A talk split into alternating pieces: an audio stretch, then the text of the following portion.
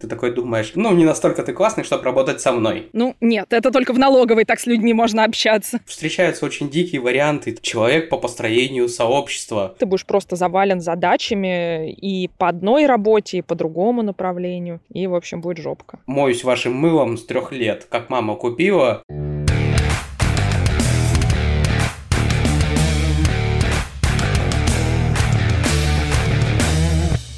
Всем привет! Меня зовут Дарья Сталь, и вы слушаете подкаст о комьюнити-менеджменте «Стальные нервы». Сейчас выпуски выходят редко, хотя я постараюсь завершить второй сезон до конца октября. Дело в том, что я начала активную работу над нашим ежегодным конвентом «Компот» по комьюнити-менеджменту. Тема этого года – Digital, то есть мы поговорим про онлайн-сообщества, платформы и сервисы для сообществ, послушаем классные истории от лучших практиков рынка, пристально рассмотрим вопросы аналитики и подискутируем на важные темы для нашей профессии. Конвент пройдет онлайн 11-12 ноября. Запланируйте себе в календаре календарь и покупайте билеты. С 1 октября ожидается повышение цен. Но для вас есть два промокода. Скидка 10% по слову STIL и 15% по слову TOGETHER при покупке от двух билетов и более. Ссылка и подробности в описании выпуска. Напомню, что весь второй сезон посвящен разным вопросам и проблемам нашей молодой и пока не совсем окрепшей на рынке профессии. Мы уже обсуждали, какие скиллы нужны комьюнити-менеджеру, где учиться на КМ и куда может вырасти специалист. Настало время обсудить, как же все-таки найти работу по такой профессии. Второй сезон со мной делается ведущий Александр Март. Привет, Саша. Привет, привет. И гостья выпуска сегодня Ася Репрева, эксперт по комьюнити-менеджменту и основатель агентства «Множество». Привет, Ася. Привет, привет. Ася, расскажи, пожалуйста, немножко о том, чем ты сейчас занимаешься в области комьюнити-менеджмента менеджмента? Ну, наверное, самый масштабный проект, которым я занимаюсь регулярно, это Ассоциация глэмпингов России. Это бизнес, который только в России зарождается, и для того, чтобы нормально зародиться и стать, люди объединились, профессионалы-предприниматели, и создали ассоциацию, и ее кто-то должен развивать, потому что те люди развивают свой бизнес. Соответственно, я и мои коллеги занимаемся тем, что помогаем стройно выстроить все процессы, и чтобы действительно от такой ассоциации был толк, и экотуризм в России развивался. Это первый большой проект. Помимо этого, есть еще Яндекс.Кью, платформа, которая очень жаждет у себя видеть не просто людей, которые которые отвечают на вопросы и задают их, а очень хотят у себя видеть целые сообщества, люди, которые общаются регулярно и нечто большее испытывают к их платформе. Это второй проект, которым я занимаюсь. Еще есть проект, который посвящены экотуризму и аутдору. Это различные походы, которые я организую, и люди, которые в эти походы ходят. Соответственно, это третий проект. Помимо этого есть еще образовательные проекты, которыми я занимаюсь. Например, в InLiberty курс по комьюнити-менеджменту для жизни запускаем. Ну, то есть как можно это использовать ежедневно, скажем так, а не в работе. Ну и еще есть несколько небольших клиентских проектов и какой-то регулярный консалтинг по комьюнити-менеджменту. И насколько я знаю, да, периодически ты помогаешь кому-то с поиском сотрудников или людям с поиском работы. Я очень обожаю разные штуки про то, как человеку реализоваться в жизни и быть счастливым, и мне в какой-то момент подумалось, что весь мой богатый опыт может быть полезен для того, чтобы мэчить э, работодателей, людей, которые вроде бы определились со своей профессией профессии. И, соответственно, сейчас помогаю разным компаниям находить им комьюнити-менеджеров. Ну, еще, чтобы комьюнити-менеджер не сошел с ума, в первое время мы его трекаем. То есть это я и моя помощница, которые постоянно с ним на связи. И чтобы не психанула ни компания, ни он от того, что они не могут понять, как жить с друг другом, хотя вроде бы изначально так друг другу были нужны. Ну и, собственно, давайте поговорим о вопросах поиска работы. Вот у нас есть человек, который хочет податься в работу с сообществами. Куда ему смотреть, где ему искать вакансии и вообще какие-то какие-то предложения. Но здесь еще такой момент, что прежде чем человек понял, что вроде бы он комьюнити-менеджер, и то, что он любит делать, это комьюнити-менеджмент, ему не то, чтобы надо податься куда-то сначала искать вакансии, там есть до этого различные стадии. То есть надо переупаковать свое резюме, найти в своем резюме опыт подходящий, релевантный, а потом только уже ломануться искать вакансии. Ну, то есть базово можно зайти на Headhunter и посмотреть, что требуется от комьюнити-менеджера.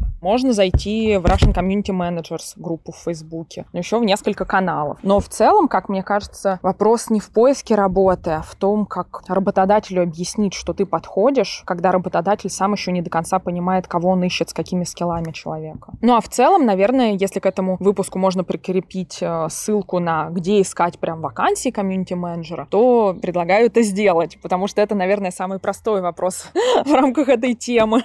типа десяточек ссылок, которые вы можете посмотреть. Но опять же, ссылочки — это тоже самый простой способ поискать работу. Можно действовать более витьеватыми путями, которые, скорее всего, с наибольшей вероятностью приведут к какой-то интересной работе в комьюнити-менеджменте. Да, ссылочки мы обязательно прикрепим. Всегда пытаемся чем-нибудь полезным дополнить выпуск. На самом деле, фраза «искать по ссылкам и по ключевым словам» — это как раз то, что требуется. Хочешь найти работу комьюнити-менеджером, ищешь в вакансии комьюнити-менеджмента. Если мы говорим про сферу за пределами геймдева, где понимание комьюнити-менеджера более-менее устаканилось, то можно смотреть на все схожие специальности и искать там подходящие задачи, которые ты будешь выполнять. В чем заключается суть? Вот мы находим SMM-щика, в объявлении заходим к нему в задачи, которые он будет выполнять во время работы, и понимаем, что перед нами КМ. Окей, мне эти задачи подходят, я готов туда пойти работать. Дело в том, что мы уже несколько выпусков назад обсуждали то, что у нас грамотность работодателя отличается от работодателя к работодателю, и не все знают, кого они ищут. Собственно, они просто ищут человека, который будет заниматься их сообществом. Как его обозвать? Ну, они спросили у соседа, им говорят, ну, у меня SMM-щик сидит. Они такие, значит, я еще SMM-специалиста, пойду искать SMM-специалиста. То есть, не пренебрегать всеми вакансиями, которые путают с КМством, которые косвенно могут быть связаны, пиарщик, маркетолог и так далее. Подписываться на все эти рубрики и, собственно, их отсматривать, потому что там действительно может затеряться КМ, который обозван как-то по-другому. Там же вообще встречаются очень дикие варианты.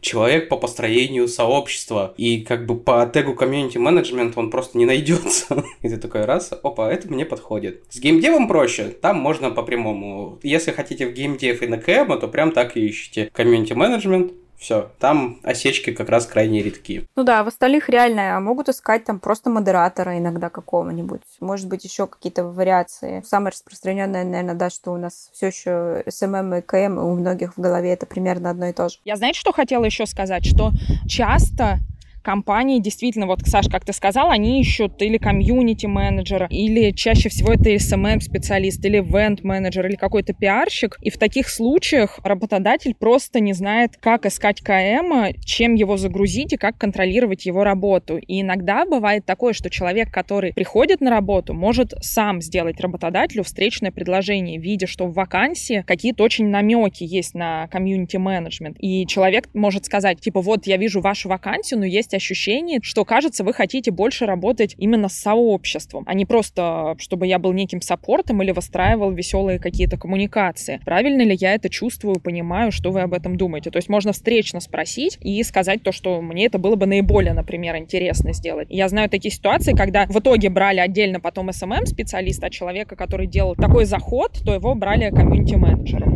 Я недавно как раз писала пост тоже на эту тему с какими-то такими общими вещами про то, что учтите, что работодатель, компания сама может не очень понимать, кто ей нужен, да, и делать ошибки в описании вакансии, вообще, да, обязанностей, названия и так далее. Компании еще такой нюанс, что они не знают, как сформулировать, что им нужен комьюнити-менеджер, а не то, что они не знают, кто им нужен. И из-за этого невозможно найти нормальные вакансии комьюнити-менеджеров, можно только так их насквозь иногда замечать и видеть. Да, и мне как раз сказали ребята, которые искали работу недавно, что это было для них немножко откровением, потому что люди, когда ищут, да, им кажется, что я иду в компанию, она должна там знать, что она хочет, а реально компании не знают, и не надо принимать всегда за чистую монету то, что они пишут, потому что ты можешь знать больше, чем они в какой-то сфере, и они, может, еще первый раз ищут подобного специалиста. Еще частенько бывает такое, по крайней мере, я такое замечала, что человек идет в комьюнити-менеджмент с бэкграундом ивента, продюсирования, пиар или SMM, ну, самое популярное. И, угу. опять же, этот человек, он может прийти в компанию и сам сделать им какое-то предложение, даже если нет описания вакансии. То есть, мне кажется, это довольно-таки классный проактивный путь, когда мы видим какую-то компанию, нам ее ценности нравятся, нам нравится ее подход какой-то к чему-то уже, и мы говорим, ребята, вот там я условно говоря, некое количество времени работаю с сообществами различными. Ну и опять же, здесь могут иметься в виду и свои сообщества, которые раньше в качестве хобби было. Но вообще изначально я пиарщик. Кажется, вам нужен человек, который будет заниматься сообществами. Вы сейчас не рассматриваете поиск такого человека? Нет ли у вас такой вакансии? И тоже, опять же, бывает такое, что если основателю в Фейсбуке так написать, он скажет, да, слушай, нам нужен был человек. Просто, например, у них не доходили руки написать описание вакансии. То есть такой бывает способ еще поиска работы. Но тут стоит учитывать, что те объявления, которые написаны с ошибкой, либо все переворочено внутри по обязанностям, или вот те, кто еще не знает, что им нужно комьюнити, там нужно будет работать, если не в два, то как минимум в полтора раза больше, чем на аналогичной вакансии, где все четко расписано, где работодатель знает, чего он хочет. Потому что к самой работе, к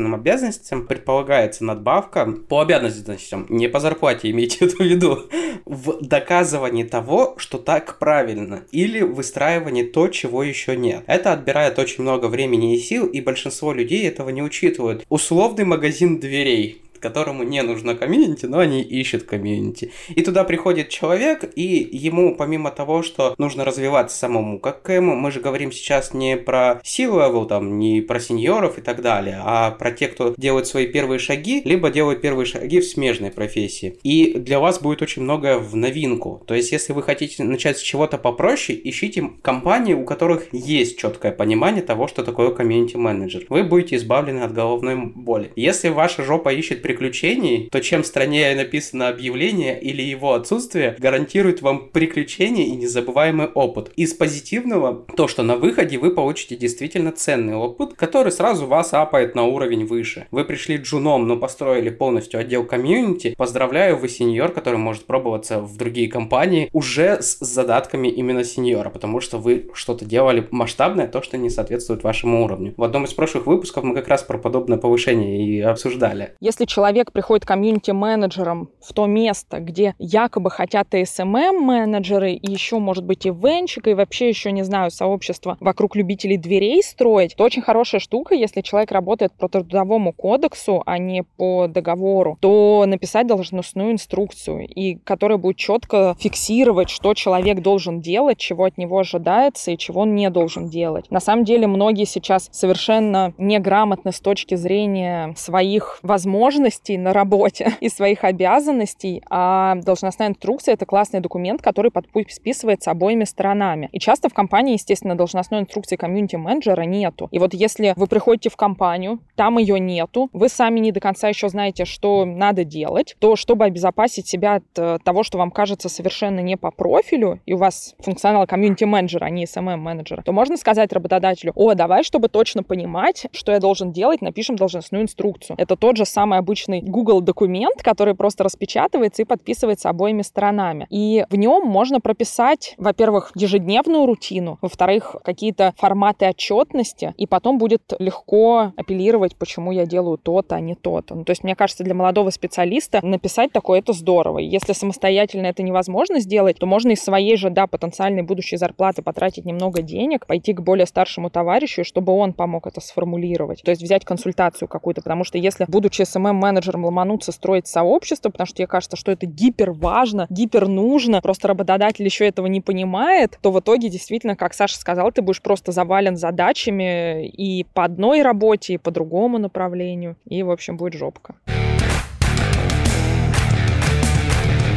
Хотела уточнить, как вести себя кандидату, да, если ему кажется, что он не подходит по требованиям, в том числе по опыту. Вот люди зачастую ищут даже джуна с опытом от года. А что делать человеку, если у него там опыта от силы пару месяцев, или вообще он только курс там вот закончил и такой, блин, очень хочу, но везде опыт хотят. Как быть? Давайте смоделируем ситуацию. Я на себя ее примерю. Вот я хочу на какую-то вакансию, у меня нет опыта. Я хочу на нее все-таки попасть. А самое главное, вначале меня мучает такой синдром самозванца. Я вообще не понимаю, понимаю, имею ли я право на него претендовать и не тварь ли я да, дрожащая. Да, да. Что стоит сделать в первую очередь? Во-первых, достать свое резюме и заложить неделю или две недели, что ты будешь над ним сидеть каждый день, смотреть на него и пытаться в своем опыте найти то, что чаще всего требуется в вакансиях по комьюнити-менеджменту. То есть это нужно отдельное резюме, отдельный файл, где ты свое стандартное резюме перепишешь с уклоном уже на то, что требуется комьюнити-менеджеру, смотря на каждую свою работу. А потом если еще есть какие-то данные, как на прошлой работе твои вот порывы комьюнити-менеджмента, скажем так, неофициального повлияли на нее, то здорово еще указать как-то, что ты действительно улучшил, насколько, как, то есть попробовать как-то оцифровать результаты прошлой своей деятельности. Ну или, по крайней мере, на данной стадии надо запомнить, что в резюме мы пишем не то, что я делал, а то, что я сделал. Это уже в таком ключе надо переписать свое резюме, ища постоянно у себя какие-то возможные задачи, которые делает комьюнити-менеджер. Дальше мы переходим к своему неофициальному опыту, типа хобби, организация дней рождений, помощь в чем-то волонтерском, какая-то движуха вокруг каких-то некоммерческих инициатив, а мы во дворе собирали мусор, там я объединил всех, или я написал объявление в подъезде, чтобы люди, не знаю, книжки выносили и делились ими. Дальше мы пишем в разделе «Дополнительно» этот опыт и пишем его маркетинговым языком, насколько это возможно. То, что я инициировал создание такой-то активности, такой-то деятельности, столько-то людей вовлеклось, такой-то процент. Или я участвовал в таком-то сообществе. И пытаемся все это в себе раскопать. Вообще все это сделать непросто, потому что обычно, как я уже сказала, ты всегда свой опыт недооцениваешь. Многие с таким сталкиваются в России. Мне кажется, у нас сложности с принятием собственного опыта. Для того, чтобы такого не было, то лучше поговорить с подругой или другом, в который вас очень верит, и спросить у него, слушай, а как ты считаешь, я был бы хорошим комьюнити-менеджером? И объяснить другу, кто это такой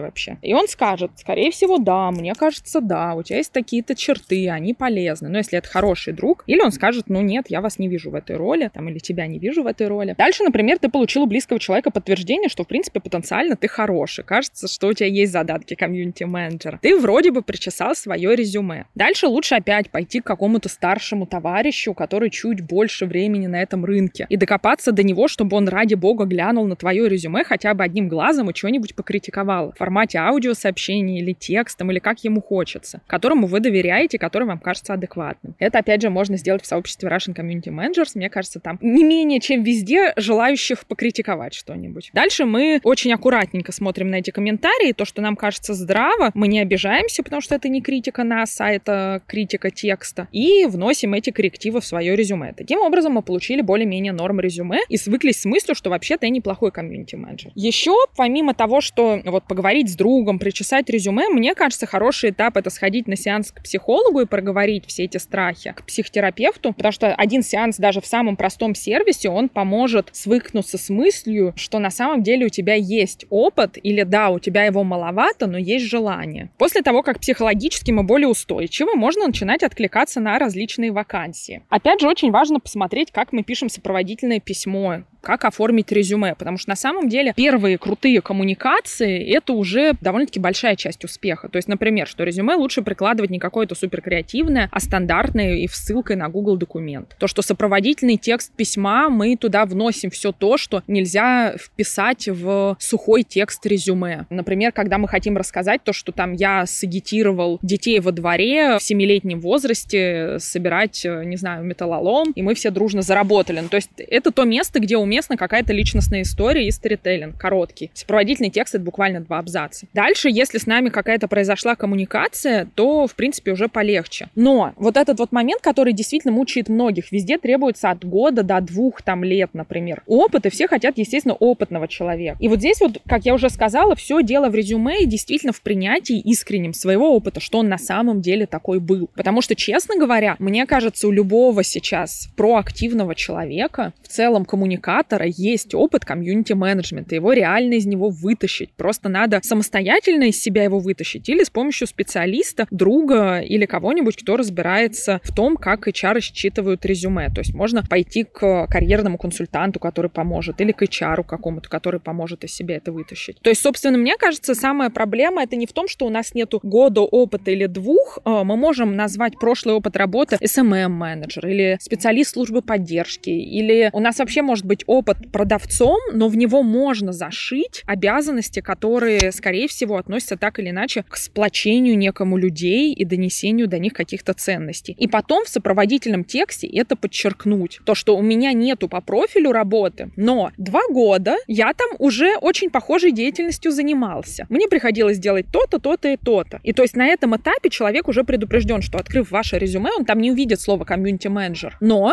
вы этой деятельностью так или иначе занимались. Еще а, как да, вариант более простой, это стажировки, когда ты хочешь куда-то устроиться, но у тебя нету опыта, ты можешь найти компанию, которая тебе нравится, с каким-то именем, и напроситься туда на стажировку прямым текстом, сказать, я хочу стать комьюнити-менеджером, здравствуйте, у меня есть такой-то опыт, опять же, максимально, свое резюме адаптировав под вакансию, и некое количество времени постажироваться, и тогда у тебя будет, да, не год, а месяца три, но ты уже будешь чувствовать себя комфортнее, а главное, с большей легкостью сможешь свое прошлое резюме переписать, найдя в нем такие задачи. Ты сказала очень много реально полезных мыслей, особенно про то, что реальный опыт работы, ну, типа, это не всегда написанный, точнее, это вообще не написанный в трудовой книжке у тебя, да, под определенным названием, а это вообще весь твой опыт, который так или иначе касается. Я, например, измеряю там КМский опыт именно с записи в трудовой, когда я пришла там в 2014 году на работу, но на самом деле до этого я еще три года там свою гильдию организовывала в игре. Тоже очень даже КМский опыт, который сильно подготовил меня, я бы сказала, к этому всему. У меня прям гора возражений, как у человека, который в том числе принимает на работу комьюнити-менеджеров. Первый подводный камень в рассказанном ранее – это то, что вы слишком поверите в себя, а потом разобьетесь о скалы того, что вы не нужны этой компании, либо не соответствуете ее требованиям. Ой, да а, ладно, хороший... у нас в России никогда нет ни у кого нормальной уверенности такой. В плане, обычно я... у людей вечно недооценка себя. Я чаще встречал кандидатов, которые пытаются прийти на позицию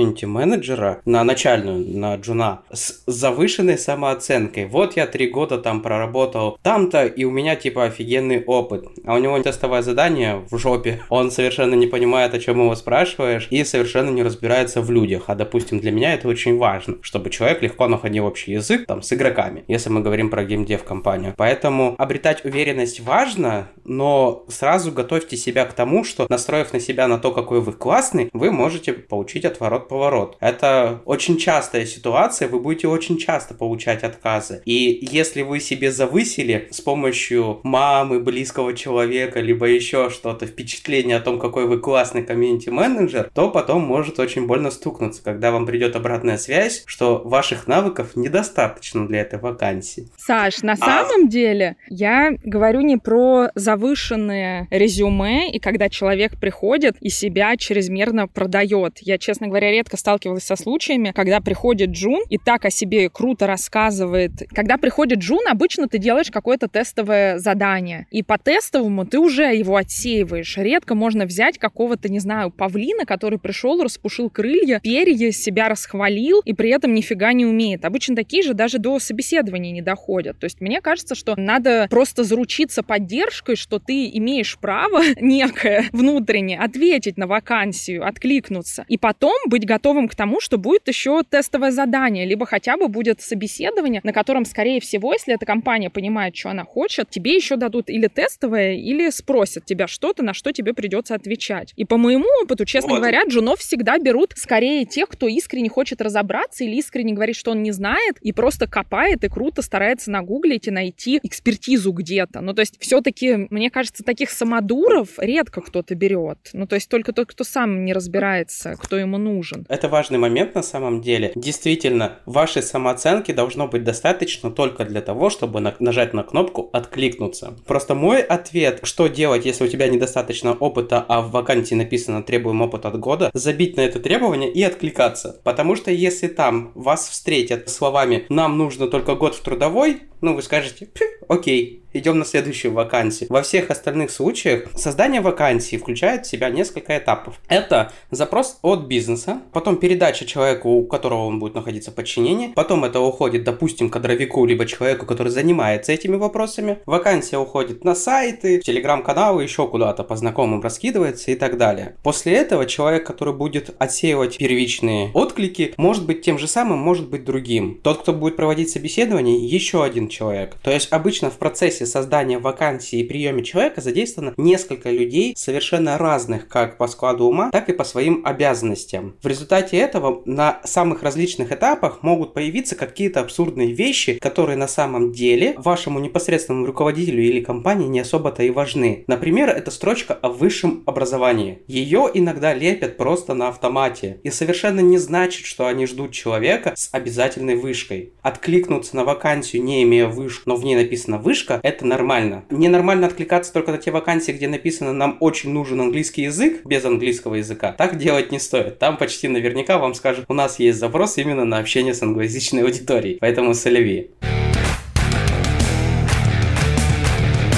тоже затронули уже тему по поводу сопроводительного письма. Я, собственно, хотела спросить, а нужно ли его писать вообще и что конкретно в нем писать? Ну, я бы системно ответила а. на этот вопрос так. Да, писать его нужно. Сопроводительный текст — это то, что не ссылка на резюме. То есть это «Здравствуйте, меня зовут так-то». Во-первых, тему письма написать нормальную, если это не мессенджер. Вакансия, комьюнити-менеджер и свою фамилию, чтобы потом все это могли найти просто. Дальше мы здороваемся, дальше мы говорим то, что нас заинтересовала эта вакансия, дальше мы рассказываем про свой опыт, то, что у меня есть там опыт э, в близких сферах, три года так или иначе выполнял роль комьюнити-менеджера. Удалось достичь чего-то, то есть есть сразу мы показываем, что мы в состоянии измерить свой результат и как-то его зафиксировать хотя бы. Дальше бы я сказала то, что можно показать немного свой стиль общения, чтобы показать, какой вы как человек, то, что вы не машина какая-то, которая клепает эти резюме. Ну, то есть здесь вполне уместна какая-то шуточка, какой-то оборот, который вы из вакансии считали, например. И дальше можно написать то, что готов выполнить тестовое, например, или пообщаться в любое удобное вам время. Ну, то есть я вижу себе хорошее сопроводительное письмо таким. То есть мы рассказываем там то, что мы не можем засунуть в резюме, показываем себя как человека. Можно еще дополнительно вставить ссылку на соцсети аккуратную, если мы этого не сделали в резюме, хотя, наверное, сделали. Ведь мы изучили, как делать правильные резюме. Я здесь полностью согласен с тем утверждением, что сопроводительное письмо, если есть возможность, оно должно быть, и его написание в ряде случаев, допустим, если вы пишете мне, важнее, чем само резюме.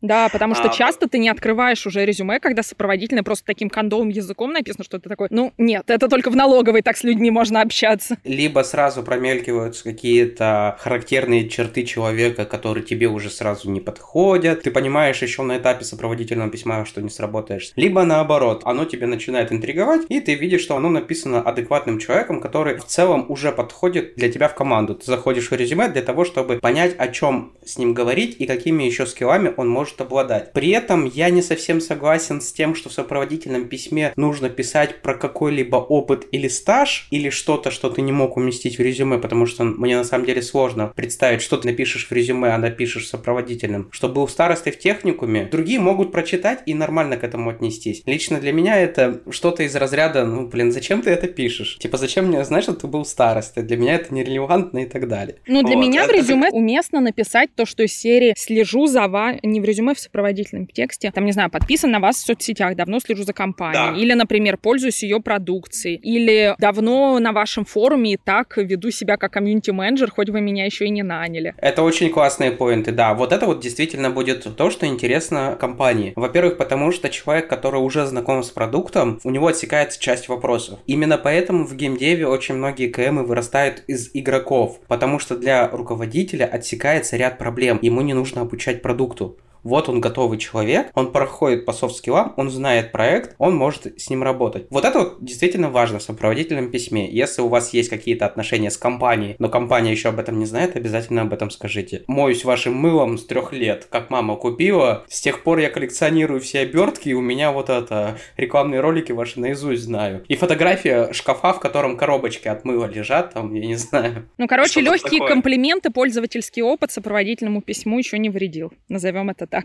Да, ни разу не видел, чтобы это шло во вред. Единственное, когда это шло во вред, ну там как бы отсеиваешь человека уже по другим качествам. Когда человек пытался с помощью этого опыта доказать, что ты им ну, нужен из разряда «Никто, кроме меня, не может лучше знать вашу игру, потому что я играю на нее там с первого дня появления и такого-то уровня, и весь я такой классный». Ты такой думаешь, ну не настолько ты классный, чтобы работать со мной. Я хотела дополнить про сопроводительное, что многие обращают на верстку очень письма. То есть, опять же, если вы знаете, кто письмо будет читать, то можно посмотреть, каким языком, насколько любит человек смайлики и как он, в общем, выражается в письменной речи. И немного мимикрировать под это. Это, конечно, что-то на уровне какого-то безумного НЛП, но в любом случае это поиск того стиля, который уместен. Вот. И опять же, если мы не знаем, как человек общается, то посмотреть, каким образом компания просто публично себя в коммуникациях ведет и постараться вообще почувствовать, во-первых, можешь ли ты в таком стиле общаться, но, во-вторых, в каком-то таком же стиле откликнуться, как мне покажется, это вполне уместно тоже. Еще один момент, мне кажется, очень классный, это заход через некоторое интро, когда вас представляют. То есть сейчас на комьюнити менеджера откликаются очень много людей, и вот сопроводительный текст, он иногда может заменяться тем, что вас представят тому, кто, собственно, соискатель определенного кандидата. То есть, например, кто-то в соцсетях разместил вакансию, а у вас там через пару рукопожатий есть знакомый, который знает этого человека. Если вам сделают чатик, и тот человек скажет то, что вот, хочу там порекомендовать или просто Асю Репреву интересует данная вакансия, рассмотри обязательно, там, Ася, скидывай свое резюме, то это также может иметь вес, потому что когда резюме, ну, их больше 150 штук, например, то ты либо верхний открываешь, либо ты открываешь просто по какому-то другому принципу и находишь первые пять кандидатов для собеседования. А когда есть кто-то, кого, условно говоря, хоть чуточку порекомендовали, то часто выбор, мне кажется, падает в пользу того, чтобы прособеседовать и этого человека в том числе. Да, это однозначно, и это важно реально. Поиск вообще работы и кандидатов по рекомендации — это большой отдельный вопрос. И у меня, например, так получилось, что как бы все мои работы были по рекомендации. Ну, типа, первая была вот из-за того, что я играла в игру и была игровым помощником, и просто сказала, а возьмите меня, я как бы все знаю. Мне сказали, а давай. Все дальше было по рекомендациям. То есть меня просто брали люди, которые меня уже знают знают. И в какой-то момент, э, когда я пыталась поискать сама, походила по собеседованиям, и, ну, либо как бы мы не совпадали с компанией, либо собеседование тестовое, еще одно собеседование, после него мне почему-то отказывали без объяснения причину, то есть ты начинаешь понимать, что э, что-то... Я поняла, что либо я разучилась себя продавать за те годы, что я искала работу по рекомендациям, ну, находила, да, либо что-то еще здесь не так. Ну, в общем, да, всегда, поэтому я тоже говорю, что если вы ищете работу, не стесняйтесь написать у себя в соцсетях, может быть, вас кто-то сможет свести с интересной компанией. Напишите в чатике там КМские, не КМские свои знакомые, тематические, еще какие-нибудь. Ну, в общем, как бы пользуйтесь не только хедхантером, да, а вообще всеми доступными способами. По поводу публичного поиска работы, я думаю, это тоже можно обсудить в том смысле, то, что публичный поиск работы также строится по определенному принципу. То, что вот, например, Даш, ты говоришь, то, что можно написать пост в соцсетях. Но, во-первых, тут важно также, мне кажется, проговорить то, что публично искать работу, даже если ты крутой специалист или ты не крутой специалист, а только начинающий, это супер норм, потому что многие стесняются такого способа, а он mm-hmm. один из наиболее работающих. Во-вторых, мне кажется, здесь можно сказать, каким образом написать этот текст. У него тоже есть определенные принципы, ну, то есть, которые работают, скажем так. Так и называется, если гуглить, то Facebook резюме теперь это называется. вот, есть полноценные подкасты, вебинары, как его писать. Ну, то есть, например, мы пишем заголовок. Опять же, важно писать не из позиции «нужды, ищу работу», а рассматриваю предложение в комьюнити-менеджменте. Дальше мы идем от самого своего свежего опыта к самому незначительному. То есть, условно говоря, много лет занимался такими-то вещами, они классные, но понял, что хочу полностью погрузиться именно в комьюнити-менеджмент и вижу себя в этом, потому что дальше некие аргументы, свои скиллы, которые кажутся важны для этого. И что еще важно в конце, опять же, какая-то штучка, которая объяснит, какой вы человек, ну, то есть это место для шутки, это место для рассказа про какую-то деятельность а волонтерскую или общественно полезную, или просто какой-то фановый факт из серии «Я что-то там могу делать днями и ночами», или про то, что у вас есть классная кошка, которая будет тоже помогать. В конце очень важно, что многие не делают, это написать то, что город онлайн, не онлайн, ну, то есть удаленка, не удаленка. Потом мы пишем обязательно свои контакты в Телеграме и обязательно свои контакты почту. И не надо писать мобильный телефон. То есть, например, это важный момент у людей, у которых уже профдеформация на тему комьюнити-менеджмента, с трудом воспринимают такие посты, когда там личный телефон из серии «Звоните, если я кому-то нужен». И дальше еще, что очень важно, мне кажется, многие не знают, что Facebook определенным образом ранжирует посты в ленте. То есть обязательно, если мы пишем публичное резюме, то попросить друзей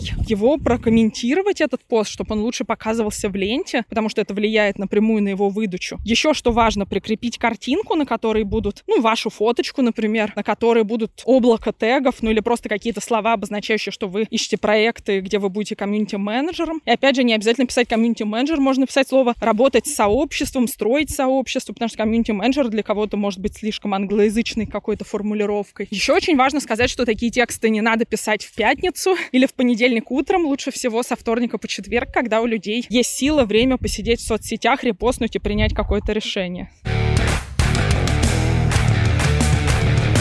Мы на самом деле затронули даже больше вопросов и классных каких-то аспектов, чем я планировала сегодня, и это круто. Но все-таки давайте последний момент обсудим сегодня. Это тестовое задание. Как вы считаете, оно вообще обязательно на тестовое? Его дают везде сейчас? Или там есть вакансии, где его не дают, и тогда интересно, почему его не дают? Его не дают часто, а лучше бы давали. Ну, в том смысле то, что работодатель бы себе облегчил жизнь, если бы он мог составить хорошее тестовое, но, видимо, из-за того, что должность комьюнити-менеджера не до конца понятная, то даже на этапе тестового, к сожалению, не все уже понимают, что от него хотеть. И это, конечно, большая печаль и боль. Непонятно, почему работодатели также не идут консультироваться к специалистам в комьюнити-менеджменте. Мне кажется, то, что тестовые — это супер классно, я обожаю их составлять. И мне кажется, люди, которые в срок выполняют тестовое, на самом деле их меньше 10% от всех резюме. Поэтому, когда человек думает, ну все, там такие все умняшечки откликнулись, куда я там со своим синдромом самозванца, там, не знаю, со своим сообществом, которое я во дворе строил. На самом деле, надо все эти размышления засунуть подальше и просто сделать тестовое, максимально посоветовавшись с кем только можно, и не бояться советоваться даже когда ты выйдешь на испытательный срок, и попробовать пройти и этот этап, потому что следующий уже будет э, значительно легче. Тестовое обычно сложнее собеседование. Мне кажется, тут важный момент. Мы опять же, да, мы как и весь сегодняшний разговор, у нас получается люди из разных сфер, да, Саша больше чисто про геймдев, а Ася про все остальное. И как раз вот здесь тоже разница. Геймдев вообще всегда, мне кажется, дает тесты, потому что ну, там, опять же, устоявшиеся более-менее профессии, и все плюс-минус понимают, что они хотят людей. Вообще, если говорить с позиции руководителя, и если вы собираетесь кого-то брать себе в команду, тестовое must-have, ну, типа, это прям реально та вещь, которая нацелена мы уже обсуждали в одном из прошлых выпусков, для меня нацелена в первую очередь не на правильность ответов, а на определение хода мыслей. Ну, то есть человек может неправильно назвать, на какие четыре типа делятся игроки или исказить изначальные слова там из оригинальной английской статьи. Но если он их э, как-то для себя делит и может это аргументировать, то это уже интересный подход к человеку. Если же он в тестовом задании пишет «нет, этого я не знаю, это мы не проходили, этому нас не учили», то это тоже своего рода сигнал по человеку. И, собственно, тестовое must-have. Тестовое я люблю отправлять его правильность не столь важна, как сам факт того, что вы его заполнили. Поэтому даже если вы нифига не, не понимаете, что от вас хотят, пытайтесь писать. Если вы не поняли вопрос или поняли его как-то иначе, так и напишите. Я, возможно, неправильно понял вопрос, но, на мой взгляд, это вот так вот устроено. Я хотела здесь дополнить, что если вам кажется, что вы не понимаете тестовое, очень здорово на этом этапе уже задать какие-то уточняющие вопросы. По крайней мере, будет понятно, что ваш ход мысли таков, что вы не будете бросаться на задачу, не поняв ее. Вот. А во во-вторых, мне кажется, здесь еще очень важно то, что вы можете домыслить. Есть два пути, как делать тестовое. Можно сказать то, что я предположил, что. И исходя из этого, вот такой-то ответ, такое-то решение этого тестового задания. Очень важно в тестовом, чтобы человек, когда откликается на него, писал нормальный заголовок у этого письма, если дело по электронной почте идет. Если коммуникация в мессенджере, то также скидывал ссылку, а не файл, который как-то каким-то образом надо скачать. Опять же, чтобы человек не плодил красочные безумные умные презентации, потому что дело не в оформлении, а в выполнении в срок и в более четкой задаче. Вот, ну то есть не делать чрезмерно творческой работы. Я думаю, что мы сделаем тизер на следующий выпуск, потому что в следующий выпуск я хочу позвать кого-то из HR и поговорить о вакансии и о тестовых, в том числе с точки зрения работодателя еще раз. И мы там еще поразберем, и, может быть, какой-нибудь еще там, не знаю, Ася с тобой пост совместно напишем про тестовые задания. Поэтому еще раз спасибо большое за кучу классных советов. Мне кажется, это был классный выпуск. Вы слушали подкаст «Стальные нервы». Если он вам понравился, подписывайтесь на Яндекс Музыке, в Google или Apple подкастах, ставьте лайки и шерьте выпуск в своих соцсетях. Еще раз напомню о том, что в описании к выпуску вы найдете промокоды на покупку билетов на лучший ежегодный конвент для комьюнити-менеджеров. А для подписчиков Boosty я теперь выкладываю полные версии записи нашего интервью с гостем выпуска. Спасибо, что слушаете, и до связи в мире диджитала. thank